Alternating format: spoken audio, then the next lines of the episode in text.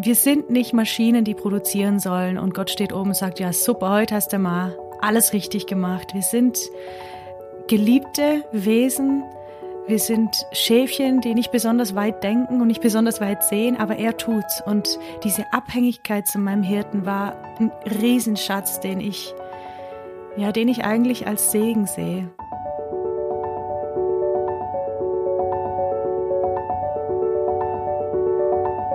Der Flügelverleih. Mit diesem Podcast kommst du an.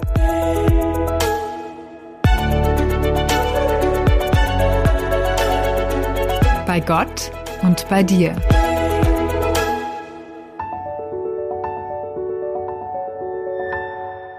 Unser heutiger Gast ist im Flügelverleih einfach goldrichtig denn an ihrem Flügel verleiht sie so manchem Gottesdienst und so manchem Konzertabend eine wunderbare Note. Sie ist der Meinung, dass jeder Song auch eine Predigt ist und sie hat es geschafft, sich mit einigen ihrer Lieder ganz tief ins Langzeitgedächtnis und in die Herzen ihrer Zuhörerschaft zu singen. Und das gleich in fünf Sprachen. Uh. Wir bleiben heute in unserem Gespräch mal bei Deutsch, was der begrenzten Sprachfähigkeit meines Kollegen Hannes Böhm und mir geschuldet ist. Mein Name ist Sigrid Offermann und gemeinsam begrüßen wir sehr, sehr herzlich im Flügelverleih die Musikerin und Autorin Sephora Nelson. Hallo Sephora. Hi, ich freue mich, dass ich hier sein darf. Ja, und ich freue mich auch, mal wieder Teil dieser Runde zu sein. Sehr schön. und grüß dich, Sephora. Und ich habe die große Ehre, gleich die erste Frage zu stellen, nämlich die lautet, wo wäre Sephora Nelson heute, wenn sie nicht vor zwölf Jahren den Songwettbewerb mitgemacht hätte, auf dem sie entdeckt worden ist? Boah, zwölf Jahre ist das schon her, das ist ja unglaublich. Wo wäre ich heute? Hm, ich glaube, ich wäre eine Mama von äh, vielleicht ein paar mehr Kindern. Ich glaube, dass ich auch, dass ich trotzdem in Deutschland wäre, obwohl es könnte auch die Karibik sein. Wir spinnen mal ganz verrückt. Ich glaube, ich wäre in der Karibik mit vier Kindern. Das klingt sehr gut, Sephora. Nicht bist schlecht. Du trotz, bist du trotzdem glücklich, dass du in Deutschland bist? Absolut, absolut. Jetzt haben wir natürlich geheimes Insiderwissen. Äh, auf die Karibik kommst du ja nicht von ungefähr. Schwarzwald-Karibik ist kein direkter Flug. Mein Mann kommt aus der Karibik und ich glaube, er wäre, wenn das hier alles anders laufen würde, wenn es nicht Sinn macht, dass ich hier bin und dass ich Musik mache und so, dann kann ich mir vorstellen, dass er sagt, lass uns in die Karibik ziehen. Du hast ja gerade gesagt, du könntest dir gut vorstellen, dass du vielleicht Mama von noch mehr Kindern wärst als jetzt. Jetzt hast du zwei. Du selbst hast sechs Geschwister. Das ist ja eine ordentliche Menge. Nimm uns ein bisschen mal mit rein. Wie war dein Leben als Kind in einer Großfamilie im Schwarzwald? Es war herrlich. Also es war immer was los im Haus. Zu den sieben Kindern hatten meine Eltern auch immer viele Gäste. Meine Mama ist Italienerin und wir hatten auch italienischen Hauskreis bei uns im Haus und Deutschen und viel, viel, viel Musik. Ein Riesentisch oder zwei Riesentische und da wurden die Gitarren ausgepackt, äh, Cello, Geige, Bratsche, Querflöte, jeder hat mitgesungen, Liederbuche wurden ausgeteilt, also viel Musik, viel Gäste, viel Natur. Ähm, in einem Naturschutzgebiet, das letzte Haus, ähm, wo man wirklich laut sein kann und auf Lianen schwingen kann. Also wir hatten so eine ganz, ah, ich will nicht sagen turbulent, weil eigentlich war es ja auch friedevoll, aber es war es war schön. Es war immer was los, wenn dann die ersten Liebesbriefe kamen für uns, die ältesten zwei Mädchen. Dann haben die Jungs uns geärgert, die fünf Jungs nach uns. Die sind dann runter zum Briefkasten, da wurde im Keller, das ist immer noch so, da ist im Keller so ein Schlitz, da kann man die Post reinmachen. Ich weiß nicht, wie der Postbote den immer findet, aber und dann haben die gesagt, da ah, ist ein Brief von deinem Verliebten und dann wurde das ganze Haus gerannt und wir hinterher. Also herrlich. Das, es klingt schön. es klingt nach einer geborgenen Kindheit jedenfalls. Ja. Ähm, trotzdem bist du gegangen aus dem Schwarzwald, was auch gut war. Zum einen äh, mal nach Straßburg, auch nach Chicago und hast dort studiert. Hm, warum bist du nicht dort geblieben? Ich war einmal kurz in Chicago, ich war fasziniert von dieser Stadt, weil ich zum ersten Mal gedacht habe, wow, Wolkenkratzer können schön sein. Und die Windy City hat ja durchaus ihren Charme. Absolut. Absolut. Also ich glaube, es ist wichtig, von der, vom Haus der Eltern zu gehen. Also wenn ich jetzt höre, ähm, du bist gegangen, ja hoffentlich, gell, geht man dann irgendwann mal und wird flügge. Ähm, ich konnte mir irgendwie nicht vorstellen, Musik in Deutschland zu studieren. Ich weiß nicht warum. Ich wollte auch ganz, ganz spezifisch Glauben und Musik verbinden. Also richtig Musik studieren und richtig Bibel studieren. Und ähm, habe den Wunsch geäußert. Und dann hieß es, ja, du musst nach Chicago, du musst zum Moody Bible Institute. Und dann habe ich gesagt, ja, Ganz bestimmt. So, wie sollen wir denn das finanzieren und, und, und wie, wie sollen die mich, mich nehmen, mich kleine Schwarzwaldmädchen und so. Und irgendwie hat das alles geklappt tatsächlich. Und dann bin ich, bin ich dorthin und es war für mich großartig. Also the Windy City, it's beautiful. Da ist, da ist Grün, da ist Wasser, da ist Großstadt, da ist, da ist einfach die große weite Welt für mich gewesen. Hast du mal darüber nachgedacht, dann da zu bleiben? Ja, tatsächlich, ähm, als ich dann zwischendurch in Frankreich studiert habe, weil ich bin ja dann doch nicht so amerikanisch, gell? Irgendwann braucht man doch wieder Europa und ich bin absolut Europäer. Aber trotzdem war das der Plan, als ich dann zurückging, um fertig zu studieren und meinen Mann kennengelernt habe, gleich am ersten Tag. Der war nämlich, als ich in Straßburg war, kam er zum Moody Bible Institut und ich kannte dann alle außer ihn und dann wurde er mir vorgestellt und dann the rest is history. Ähm, hat er eine Stelle bekommen als Pastor in Chicago und dann war eigentlich der Plan, dass wir dort bleiben. Er hat eine weitere Stelle bekommen in Washington, die wir eigentlich nur hätten antreten müssen, aber das Visum kam nicht durch, weil es genau in die Zeit von September 11th gefallen ist und alle religiösen Visas wurden gestoppt. Und deshalb mussten wir, nachdem wir Wochen auf unseren Ersparnissen gesessen sind, die als Studenten oder gerade noch Studenten gewesen sind, sind ja minimal. Ähm, wir mussten dann einfach schnell entscheiden. In der Zwischenzeit ist unsere Tochter noch geboren in New York. Da waren wir also in der in der kleinen Wohnung der Schwiegermutter, hat man sich auch anders vorgestellt, ähm, und mussten entweder in die Karibik oder nach Deutschland. Ja, dann ist ja klar, dass man nach Deutschland geht, ne? Aber weißt du was, Sephora, ich finde das gerade interessant, äh, in den paar Minuten, wo wir miteinander sprechen, ne, äh, zwei Ereignisse, die eigentlich gravierenden Einfluss hatten auf deinen weiteren Lebensweg. Einmal dieser Songwettbewerb, wo du gesagt hast, na ja, wenn ich da nicht mhm. mitgemacht hätte, dann wäre ich wahrscheinlich jetzt, ich sag mal, na, ganz platt zur Hausfrau. Und auch mhm. jetzt diese 9-11-Geschichte mit dem Visum. Da, also wegen so einer Sache seid ihr abgebogen und halt nicht in den USA geblieben, sondern nach Deutschland gekommen. Ist schon interessant, wie das Leben da so geht, ne?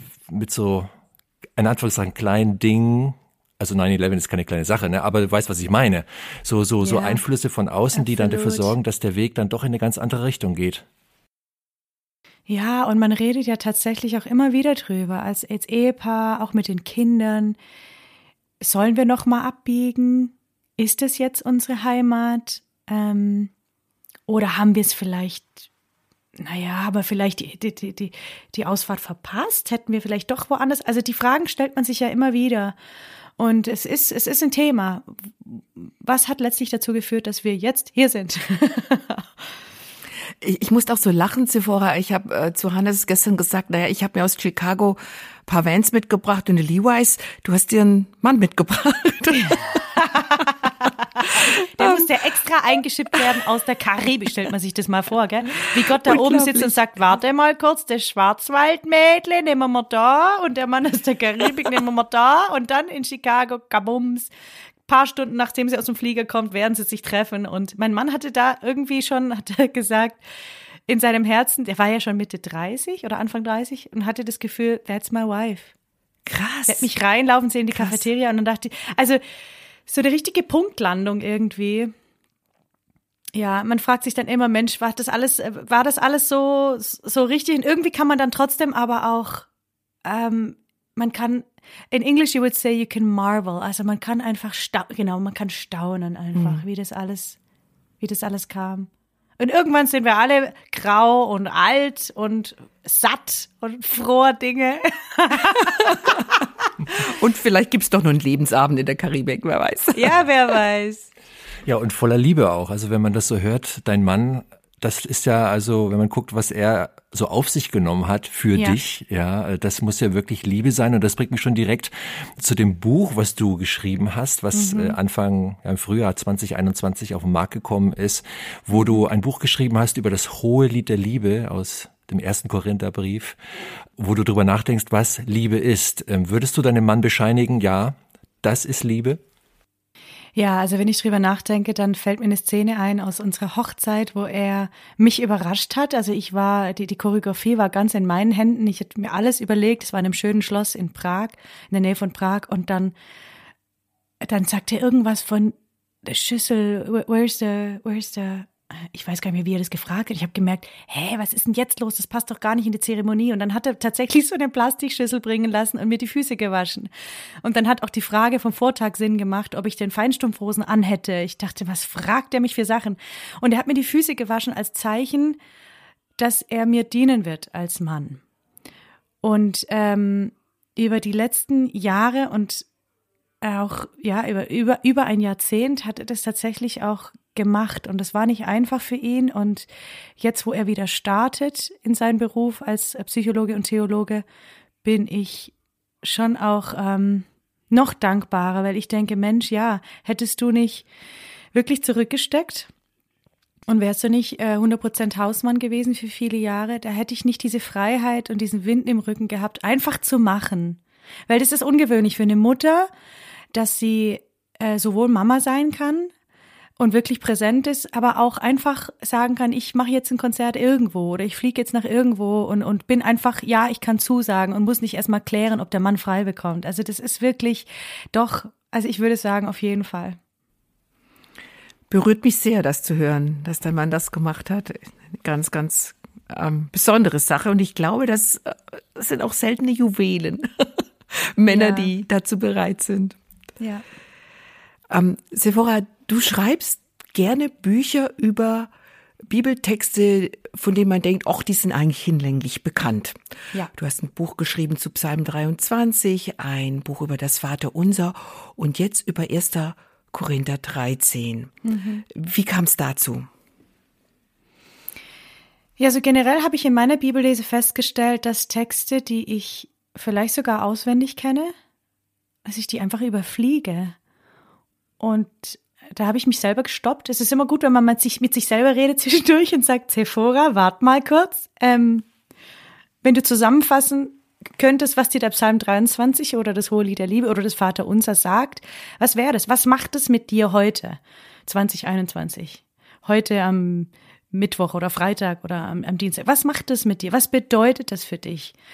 Und beim Psalm 23 ist mir einfach dieses Bild mit den Schäfchen gekommen, aber so viel mehr auch nicht. Und dann habe ich gedacht, jetzt such doch mal, jetzt grab doch mal nach Gold. Nimm dir doch mal wirklich jedes einzelne Wort, jeden Vers raus, schreib ihn mit deiner eigenen Hand in dein Tagebuch und mach dir Gedanken. Recherchiere. Überleg dir, was das heißt. Ähm, er sagt mein Haupt mit Öl oder äh, mir mangelt nichts. Was ist denn das für eine Aussage? Ähm, und ich habe da so viel Freude empfunden und habe mir gedacht, das müsste man eigentlich mit der Welt teilen. Das sind ja keine neuen Gedanken, aber es ist so ein Gefühl von Heimat, weil man kennt den Psalm. Äh, ganz viele Leute, fast alle kennen den Psalm. Und trotzdem ist es so ein Gefühl von einer Wanderung, die man noch nie gemacht hat. So ganz behutsam und ganz mit, mit viel Wahrnehmung wie zum ersten Mal. Und das hat mich total fasziniert. Das musste ich einfach mit euch teilen. Ja, und wir sind sehr froh, dass du das mit uns geteilt hast. Und ich hoffe und ich gehe mal stark von aus, dass jeder, der das Buch zum Psalm 23 gelesen hat, was du geschrieben hast, würde das bestätigen. Was mich interessiert, Sephora, ist, ähm, du bist ja auch so, also man kann ja echt sagen, so ein Gesamtpaket. Ne? Also eigentlich bist du ja Musikkünstlerin, Songwriterin, äh, Musikerin. Gleichzeitig hast du Bücher geschrieben. Jetzt hast du gerade davon äh, gesprochen, wie, wie schön es für dich war, diese Bücher zu schreiben. Sind daraus, also wie, wie ist das, wenn du, wenn du Bücher schreibst, schaltest du dann den musikalischen Part aus oder, oder kommen dann auch da über den Schreibprozess an dem Buch Lied, Liederideen, die dann auch irgendwie tatsächlich mal irgendwie auf einem Album landen oder wie muss man sich das vorstellen bei dir? Ja, das habe ich mich manchmal auch gefragt, weil das ja für die Leute von außen, man braucht ja so ein bisschen Schubladen, man braucht ja so ein bisschen einen Rahmen. Also, was bist du jetzt genau? ich habe gestern eine SMS bekommen von, von einem jungen Mann, der mich im Fernsehen gesehen hat, wo ich jetzt diese, diese Talkshows gemacht habe und hatte gesagt, Moment, jetzt muss ich aber wirklich mal fragen. Du schreibst Bücher, du gehst auf Tour und du machst eine Fernsehshow. Hast du mehr Zeit wie wir? aber auch die Identität, wer bist du eigentlich? Ähm, ich glaube, als allererstes bin ich Christ. Ich bin ein Jünger Jesu, der versucht, mit seiner Gnade einfach diesen Weg zu gehen und einfach alles zu geben und aus dem Vollen zu schöpfen und aus, aus seinem Wort und aus der Beziehung mit ihm. Und daraus entstehen ähm, Geschichten, Daraus entstehen Betrachtungen aus dem Wort Gottes, die ich mir lebhaft vorstelle. Also ich liebe es zum Beispiel, die Jünger lebhaft mir vor Augen zu malen. Also der Petrus, wie der so war. Ich nenne dann immer der Peter, der ist einfach wie impulsiv und wie er sich dann voll, wie er dann nass aus dem Wasser gezogen wird und wie peinlich das war und wie der Johannes so gar keine Ambition hatte, außer neben Jesus zu sein, so ein bisschen sensibel. Und, und der Judas, der ja oft einfach so als der Dunkle und der Arme und ach Mensch, was ist das für ein Verräter, wie, wie ging's ihm wohl? Und also ich liebe es einfach, Dinge lebendig zu machen als Betrachter des Wortes Gottes, aber auch als Betrachter von Menschen, das ist wahrscheinlich das, was mich am allermeisten inspiriert zum Liederschreiben, Menschen und Beziehungen. Und das fließt eben in Lieder, das fließt in Geschichten, die ich zwischen den Liedern erzähle in den Konzerten und es fließt in Bücher. weiß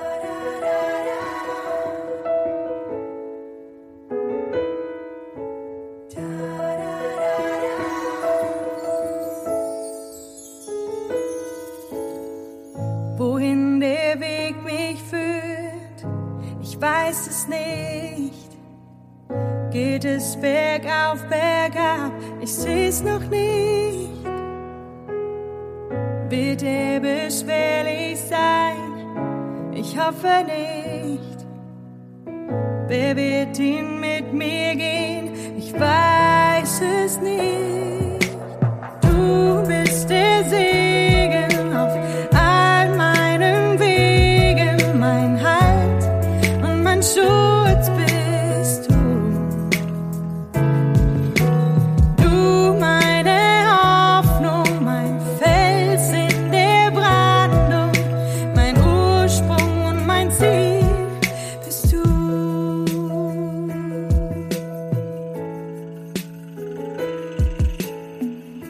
Muss ich mal kurz nachfragen, auch aus eigenem Interesse, Sephora.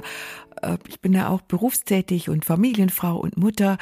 Ähm, wann, ja, nutzt du so Zeitkorridore? Wie machst du das, dass du wirklich Zeit hast, dich dem Wort Gottes auszusetzen, Gemeinschaft mit Gott zu haben in deinem ganz normalen Alltag, der echt nicht langweilig klingt?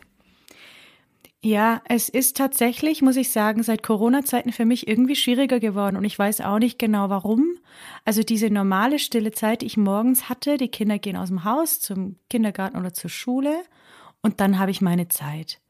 Und weil ich einen Mann habe, der noch früher wach ist und seine stille Zeit schon vor mir hat und dann schon fröhlich kocht und das Haus sauber macht, muss man sich mal vorstellen. I know. Ähm, dann, kann man den mieten? Nicht schlecht, gell? Hm. Und er macht es auch richtig, richtig gut. Aber, ähm, aber ich muss sagen, also mein Mann, als er dann diese Frage gehört hat, auf, äh, die ich bekommen habe, von diesem Mann, hast du eigentlich mehr Zeit als wir? Dann hat er gesagt, sag ihm mal, du hast einen guten Mann. Und es ist wirklich so, weil jetzt seit ein paar Wochen oder sagen wir mal so, seit, seit Corona ist es ja so, dass die Kinder quasi irgendwie immer zu Hause waren. Und da habe ich schon gedacht, meine Güte, wo ist meine Zeit? Und da habe ich mir so, ein, so einen Stuhl gewünscht, mit dem ich in die Natur wünschen kann, also sitzen kann. Ist wie so ein, den, den man so zum Rucksack machen kann. Ich weiß nicht, ob ihr das kennt. Habe ich dann wirklich von meinem Mann bekommen. Der hat sich wahrscheinlich gedacht, ja, ja, geh nur. Und den, den spannt man sich auf den Rücken und dann geht man irgendwie in den Wald, in den Busch und dann ist es für einen Moment einfach dein Wohnzimmer. Aber es ist nicht das Gleiche. Ich muss sagen, ich habe noch keine Routine wiedergefunden, die, die so gut funktioniert hat wie davor, weil ich koche jetzt auch wieder und bin jetzt wieder verantwortlich für Haus äh, und Hof. Ähm, und ähm, muss sagen, ich verstehe deinen Struggle. Ich habe ihn auch wieder. Ich glaube, da muss man ganz bewusst sagen, okay, dann bleibt halt das Wohnzimmer jetzt unordentlich und ich mache das jetzt. Aber es ist schwer. Es ist schwer. Es gab mal einen Einschnitt in deinem Leben, der dich, ja, der gravierend war und das war vor ein paar Jahren, als du Stimmprobleme bekommen hast und eigentlich sehr heftig ausgebremst worden bist aus, mhm. aus dem Leben, äh, das du bist dahin geführt hast. Also du, du hast gemerkt, du musst deine Stimme schon, es ist nichts mehr mit Touren, mit Singen, mit Auftritten. Du mhm. musstest wirklich, ich glaube, ein ganzes Jahr lang war das. Ja. Äh, wie so eine Auszeit musstest du nehmen. Wie war das für dich, Sephora? Es ist interessant, wenn du das so beschreibst als gravierende Zeit und ein Einschnitt, das war es. Und wenn du, wenn ich so drüber nachdenke, während du sprichst, da kommt in mir so ein ganz warmes Gefühl hoch, weil das eine Zeit war, die nicht dominiert war von, oh Mann, oh Mann, hoffentlich kriege ich meine Stimme wieder oder soll ich die OP machen oder nicht, sondern es war eine Zeit, in der ich einfach sein durfte, in der ich meine Identität als geliebte Tochter Jesu, als sein Schäfchen, ähm, das einfach beim Hirten auf den Schoß krabbeln darf und einfach sein darf. Und wo mein Hirte mir sagt, du musst noch nicht mal singen. Du musst eigentlich gar nichts machen. Das Wichtigste ist, dass du weißt, dass du geliebt bist. Und das war ein Jahr, in dem die Wahrheiten, die ich verkündet habe durch meine Lieder und durch meine Erzählungen und die ich auch geglaubt habe, die sind noch mal eine Etage tiefer gerutscht in mein Herz. Und das war ein langer Prozess. Und es gibt im Leben von vielen von uns Traumata, die so ganz, ganz tief in der Seele schlummern und uns doch beschränken im Leben, vielleicht sogar behindern teilweise. Und die brauchen Zeit. Also das kann man nicht zwischen zwei vollgestopften Wochenenden, wo man gerade mal den Koffer umpackt und neu die CD-Kisten füllt, irgendwie mal, da kann man nicht heilen zwischendurch. Und Gott kennt sein Schäfchen, Gott kennt mich und dich und weiß, dass wir für manche Dinge einfach Zeit brauchen. Und es war eigentlich ein Geschenk, die Zeit. Und ich weiß noch, wie, wie er vieles geordnet hat in meinem Leben.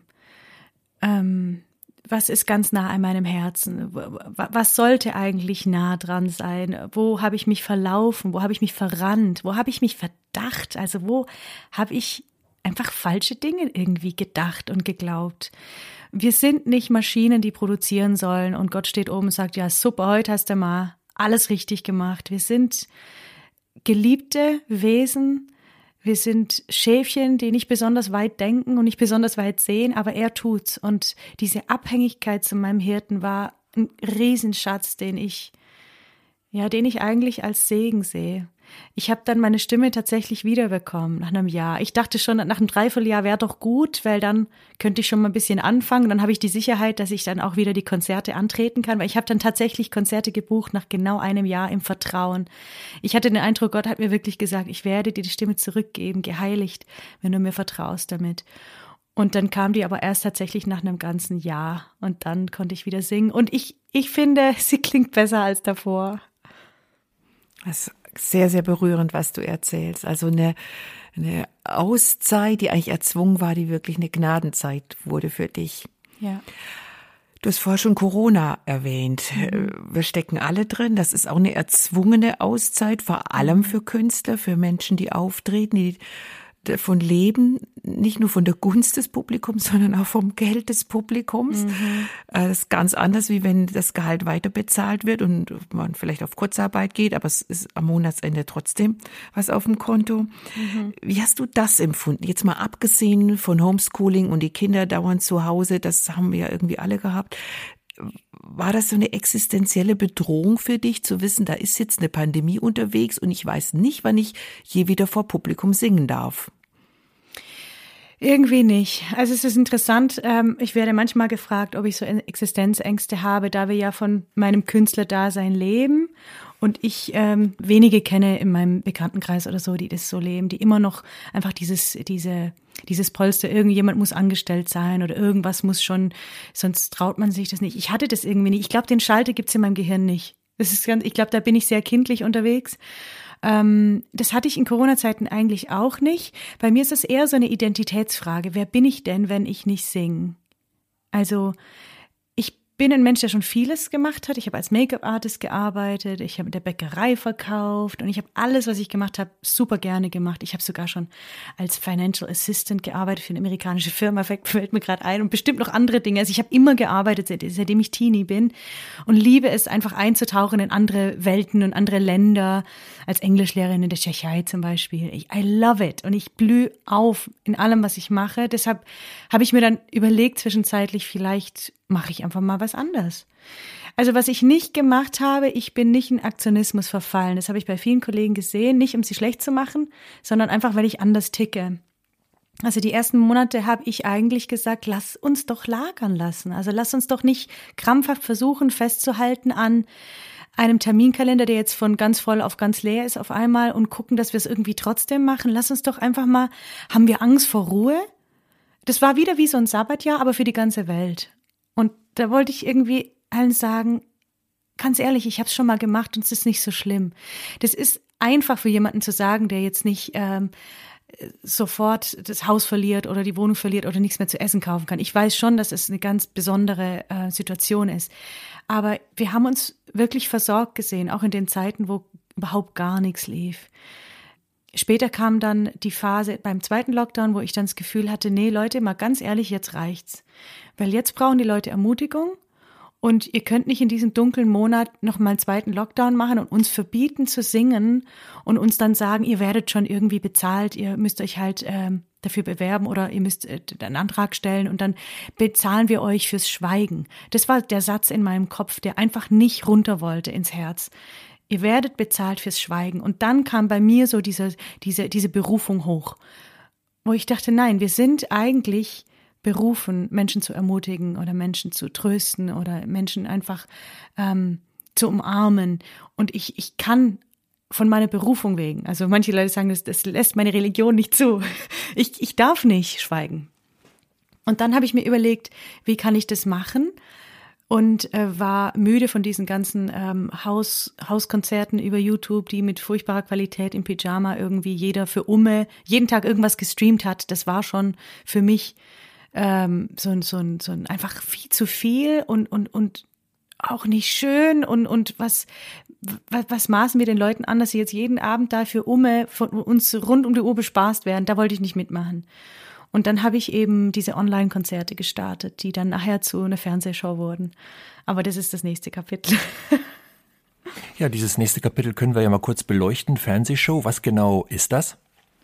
Also ich habe dann ähm, das Forum 1 vom Schönblick gemietet, also eine, schöne, eine schöne große Bühne und habe dann äh, Kameraleute, Licht, Ton, Techniker gemietet und habe gesagt, so, und wir zeichnen jetzt Konzerte auf, auch ohne Publikum und strahlen diese dann aus gegen Tickets. Also wir machen die Konzerte und die sind dann wirklich für alle deutschlandweit, weltweit ähm, äh, zu kaufen und zu sehen. Und habe dann an einem Tag, ich weiß noch, der erste, der erste Shooting, das war enorm. Da haben wir an einem Tag drei Shows gemacht. Das würden wir so nicht wieder machen.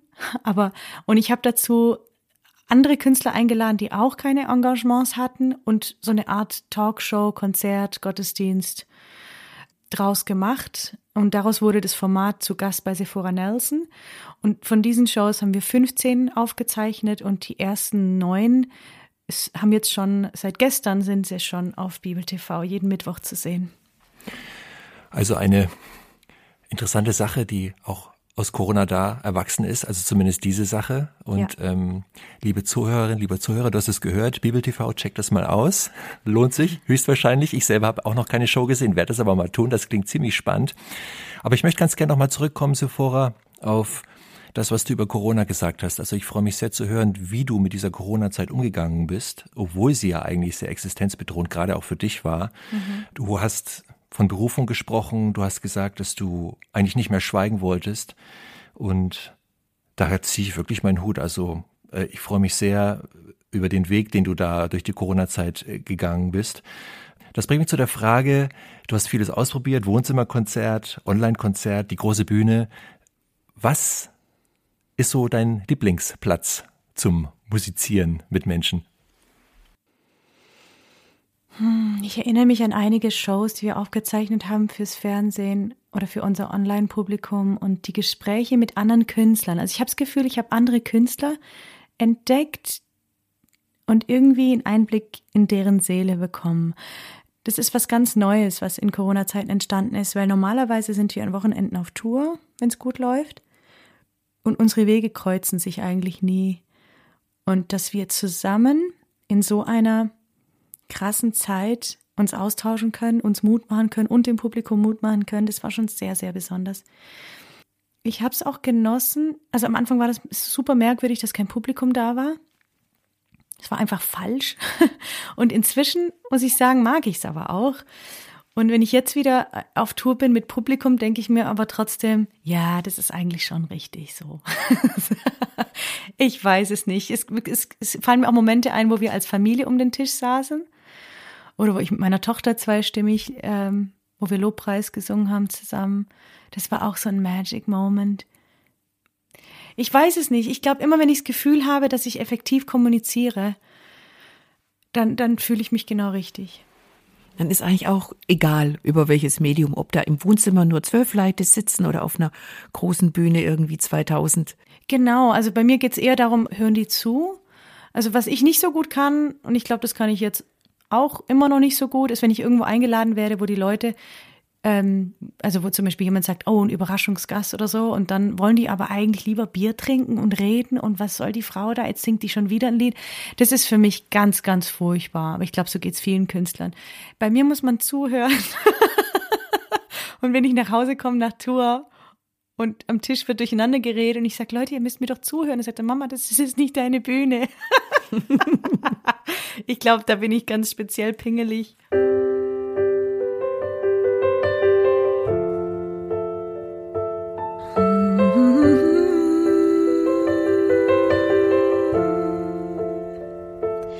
bist meine Zuflucht, mein starker Turm.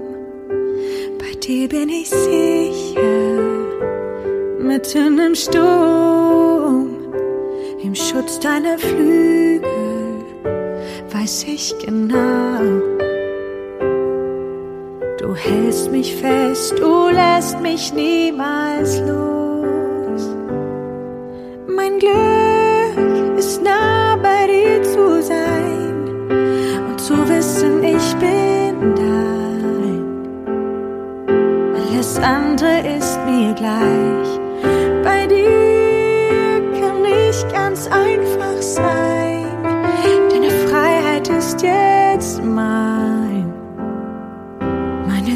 Zuversicht, mein Schutz, du meine Zuflucht.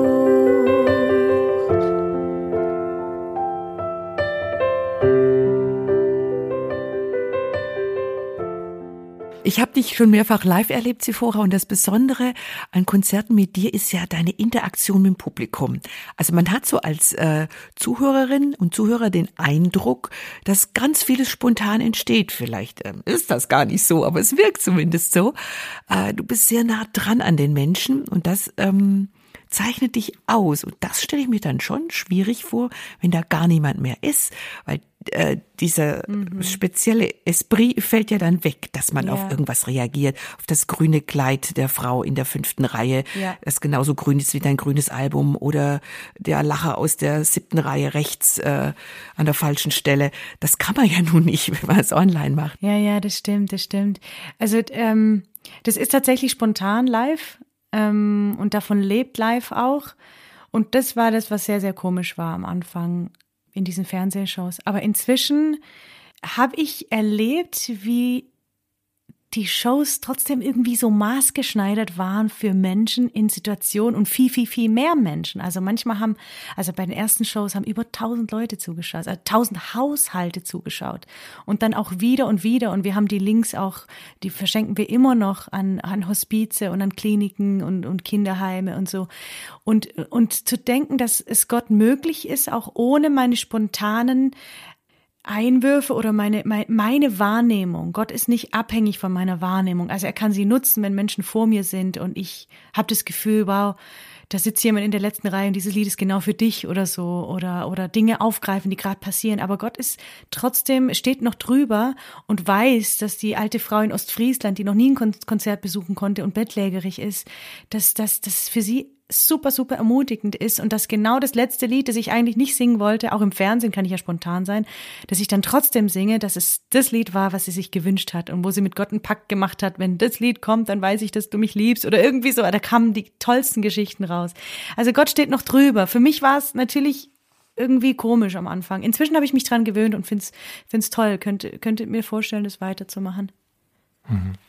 Gott steht noch drüber, sagst du. Wie bist du eigentlich ein gläubiger Mensch geworden?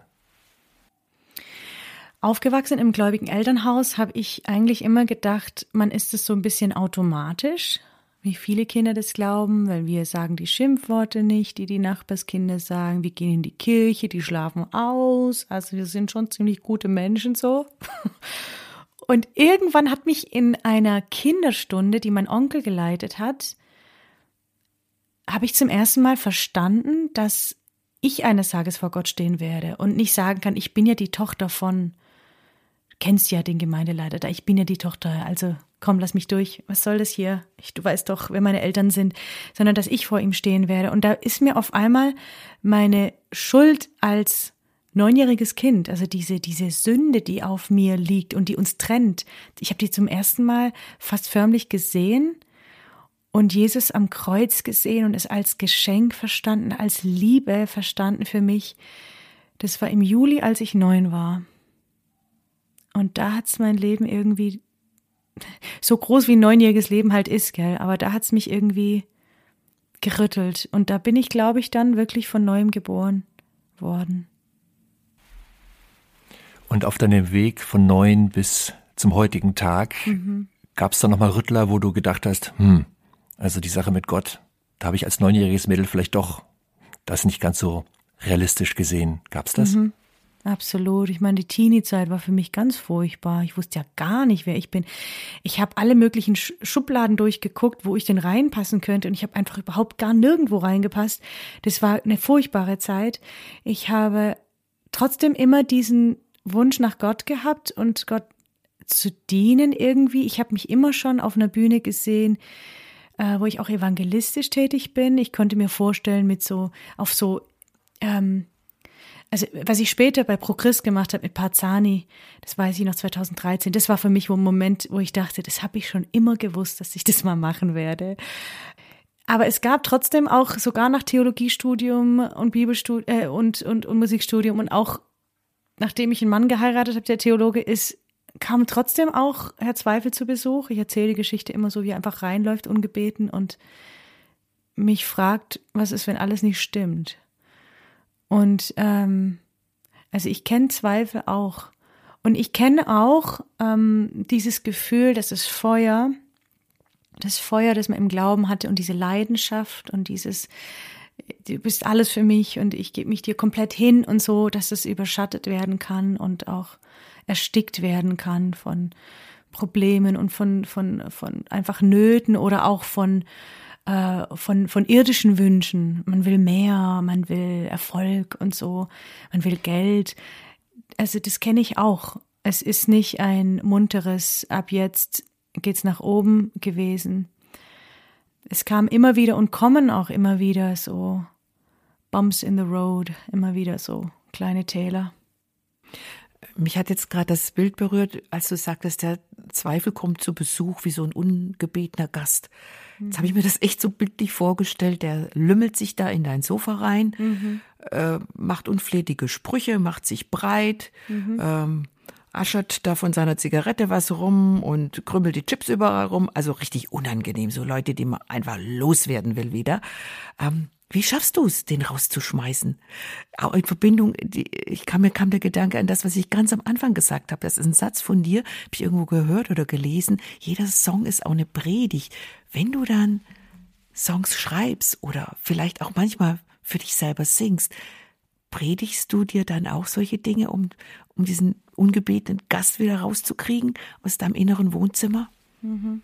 Ja, das machen sie nämlich. Die gehen nämlich auch nicht mal schnell wieder. Das sind wie die Gäste, die einfach bleiben und bleiben.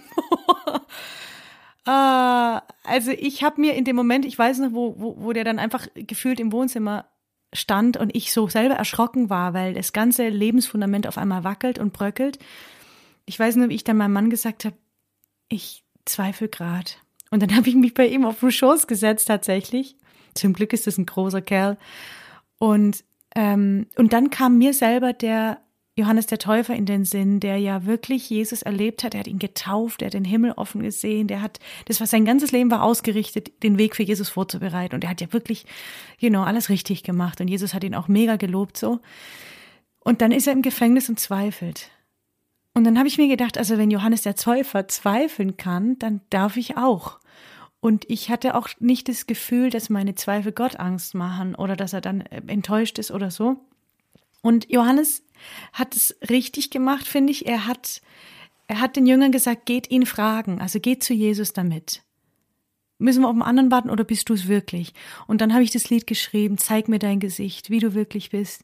Äh, zeig mir nochmal, wer du bist. Also ich habe vergessen. Ich bin noch mit dir schon durch alle möglichen, äh, alle möglichen Täler und Berge und, und wir sind echt zusammengeschweißt und so. Aber ich, ich habe es ich hab's gerade vergessen. So tut, tut mir voll leid, aber ich weiß gerade nicht mehr. Bitte zeig's mir nochmal. Ähm, und ich glaube, dass das auch ein heiliger Moment sein kann, wo man wo man sich ausstreckt nach ihm und sagt, ich, ich, ich kann es einfach gerade nicht. Also Glauben ist ja auch ein Geschenk, das einem immer wieder geschenkt wird. Ich glaube, dass es, ähm, dass es was ganz Starkes sein kann und dass man danach vielleicht anders glaubt und auch vielleicht Menschen, die gerade nicht glauben können, nicht, nicht, mal, nicht mal schnell so verurteilt, sondern dass man sagt, ja, ich weiß, hey, ist echt schwer zu glauben, gell? Man sieht ihn ja gar nicht. Es ist schön, wie die Kinder über Gott reden. Schade, gell? Man kann ihn gar nicht sehen. Es wäre schon cool irgendwie, man könnte ihn sehen, dann könnte man vielleicht leichter glauben. Obwohl wir wissen, dass das nicht stimmt. Ja, das mit dem Glauben und dem Leichtglauben. Weihnachten ist ja auch so ein Thema, ne? Die, für die Kinder, die Kinder bekommen bei Weihnachten leuchtende Augen, aber das hat vor allem, also nicht unbedingt was mit dem, dem Anlass zu tun, warum wir Weihnachten feiern, aber im Laufe der Zeit schleift sich das auch ab und für viele Erwachsene, auch Christen, ist ja Weihnachten dann inzwischen naja, ein Event oder eine Tradition oder vielleicht sogar überflüssig, Konsum, ja. Fest, was auch immer. Dein neuestes Album, zumindest dein neuestes jetzt, wo wir die Folge hier aufnehmen, ist äh, gerade frisch rausgekommen und das mhm. heißt äh, das Weihnachtswunder. Und es ist ein Fingerzeig auf Weihnachten. Was hat dich dazu bewogen, dem Fest Weihnachten ein ganzes Album zu widmen? Ja, das weiß ich gar nicht mehr. Also ich bin aufgewachsen irgendwie ohne Weihnachten. Bei uns haben meine Eltern äh, gesagt, also das Ganze mit Konsum und Nikolaus und Jingle Bells und, und irgendwelchen Schokofiguren hat ja so gar nichts mit unserem Jesus, der uns so lieb ist, zu tun. Wir, wir machen da nicht mit. Und so gab es weder Baum noch Geschenke noch irgendwelche Lichter und so. Und ich musste quasi oder ich durfte Weihnachten feiern, neu lernen als frisch Verheiratete. Und habe das vielleicht deshalb auch ein bisschen bewusster gemacht, wo ich mir dachte, Mensch, jetzt sind wir ja auch so. Wir machen jetzt nur Deko und äh, wo ist die Andacht hier vor lauter Bescherung und so. Also ich stelle mich da manchmal immer noch quer und denke mir, Mann, machen wir jetzt da auch mit bei diesem Konsumfest hier. Ähm, und ich glaube auch deshalb wieder so ein, so ein Tick von mir, das, was wir kennen, nochmal ganz neu bewusst anders zu machen und trotzdem auch diese schöne Zeit feiern. Also ich muss sagen, dass es im Hause Nelson tatsächlich die schönste Zeit ist in jedem, in jedem Fenster sind Lichter und wir geben uns da echt Mühe. Das ist ein riesen gemeinsamer Act. Oh, we have to decorate. It's the first of December. Und dann geht man in die Bühne und holt die ganzen Kisten runter, die man hoffentlich im Jahr davor auch gut beschrieben hat, wo was drin ist, für draußen, drinnen, Vorgarten, Hintergarten und so weiter. Also das ist wirklich eine mega Aktion. Danach ist der Speicher leer und die Batterien, die man dann in die Lichterdinger reinmacht und wie man dieses Jahr und wer dran ist mit Baum dekorieren und so weiter. Und dann ja, kommt ein bisschen Nachholbedarf für euch daraus. Äh, vielleicht, ja, vielleicht klingt es so oh, peinlich. Aber dann kommt auch zum ersten Mal Weihnachtsmusik und dann läuft da halt jedes Jahr am 1. Dezember bei uns halt so die alten Platten und auch viel Nonsens, muss ich wirklich sagen. Und da ärgere ich mich immer. Ich denke immer, warum jetzt diese Platte? Was hatten, ah, nix gegen Mariah Carey oder andere, was hatten jetzt All I Want for Christmas is You und Jingle Bells und, und, und, und Naughty and Nice. Was hat denn das überhaupt? Wo ist Jesus in der ganzen Sache? Und ich ärgere mich dann immer so, wie, wie leicht wir da auch nostalgisch werden über Dinge, die so gar nichts mit ihm zu tun haben.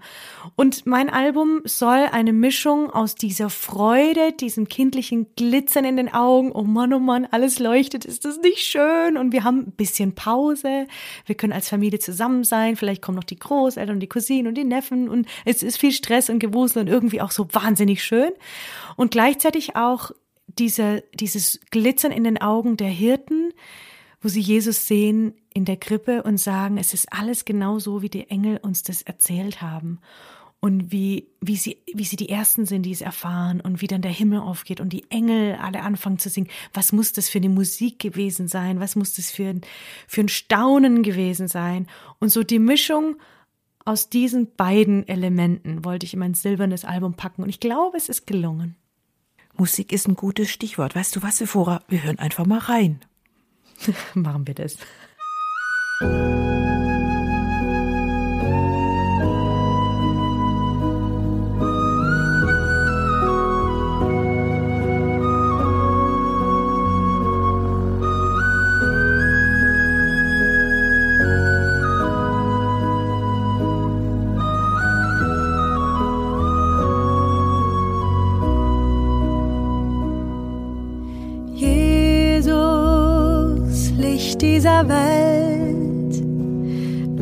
Strahlst in unsere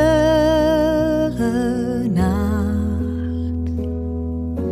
Jesus, du bist der Stern, hast uns die Wahrheit gebracht.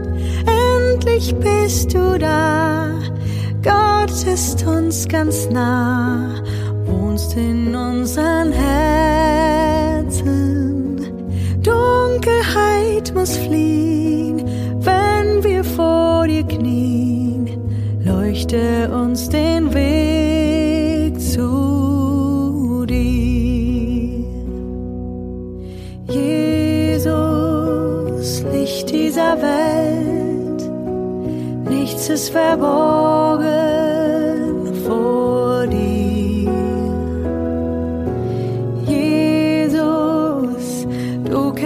mein Herz, jeden Gedanke in mir.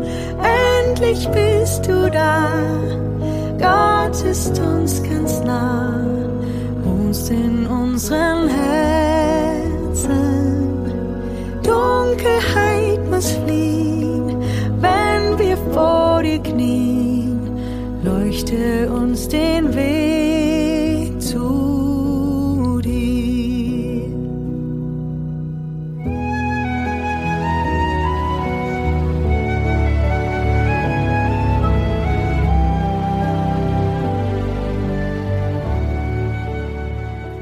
Weihnachtsalbum hast du gerade bezeichnet als dein silbernes Album.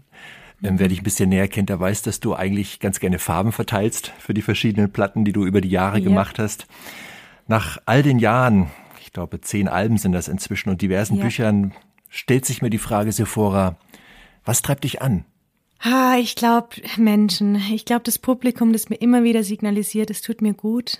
Bitte mach weiter. Ich muss zugeben, in den letzten Wochen habe ich wirklich gehadert ich war müde und auch diese abgespeckten Konzerte mit wenig Zuschauern, mit viel Abstand, man sieht die Gesichter nicht, es ist alles so anders und so mühsam, habe ich wirklich zwischendurch gedacht, ich, ich will einfach nicht mehr. Ich weiß noch, ich bin vor ein paar Wochen zu einem Konzert gefahren und habe auf der Fahrt, ich musste selber fahren, also früher bin ich einfach eingestiegen, bin mitgefahren, aber jetzt äh, ist auch das Geld für die Techniker knapp geworden und so und dann bin ich selber gefahren, die vielen Kilometer und habe wirklich auf der Hinfahrt hat er noch der Navi der Geist aufgegeben und ich habe geheult und habe gedacht, ich will nicht mehr. Ich will einfach umdrehen und ich will das nicht mehr. Und ähm, ich bin eigentlich nicht so, weil ich einfach, wie gesagt, alles gerne mache, was ich tue. Und dann ähm, hat in einem Konzert kam eine Frau im Rollstuhl am Ende auf mich zu und hat einfach gesagt, ich bin Gott so dankbar, dass ihr dir diese Berufung gegeben habt und danke, dass du es machst. Und dann danke ich mir, Mensch, Sephora, schäm dich. Es geht ja gar nicht um, ob, wie viel Spaß das jetzt macht oder, oder ob sich das jetzt gut anfühlt oder leicht, sondern ich, wir haben was zu sagen und jeder von uns hat einen Platz im Reich Gottes und wir, wir dürfen nicht aufgeben. Das heißt nicht, dass wir nicht Pausen machen sollen, aber Unsere Berufung geht einfach nicht um uns. Das ist ein schönes Schlusswort, liebe Sephora. Vielen Dank, dass du dir die Zeit genommen hast, mit uns ins Gespräch zu gehen. Danke auch für deine Einblicke, auch sehr persönlichen Einblicke, auch in deine Sorgen und Nöte und Zweifel. Das war ein intensives Gespräch. Vielen Dank dafür, Sephora. Sehr gerne, ihr beiden. Und wir wünschen dir für alles weitere von Herzen alles Gute. Ich glaube, wenn man seiner Berufung folgt, dann macht man nichts verkehrt. Und mindestens das kann man aus dem Gespräch mit dir mitnehmen. Damit wären wir am Ende dieser Folge Wenn du, liebe Zuhörerin, lieber Zuhörer, mehr über Sephora Nelson und ihre aktuellen Tourtermine erfahren möchtest, dann besuch einfach die Webseite sephoranelson.com. Ihre zahlreichen Platten und Bücher warten auf dich auf gerd.de. Oder du fragst in deiner christlichen Buchhandlung danach. Du wirst in leuchtende Augen blicken. Wenn du magst, dann lass gerne ein Abo da, damit du keine neue Podcast-Folge verpasst. Und bis zum nächsten Mal.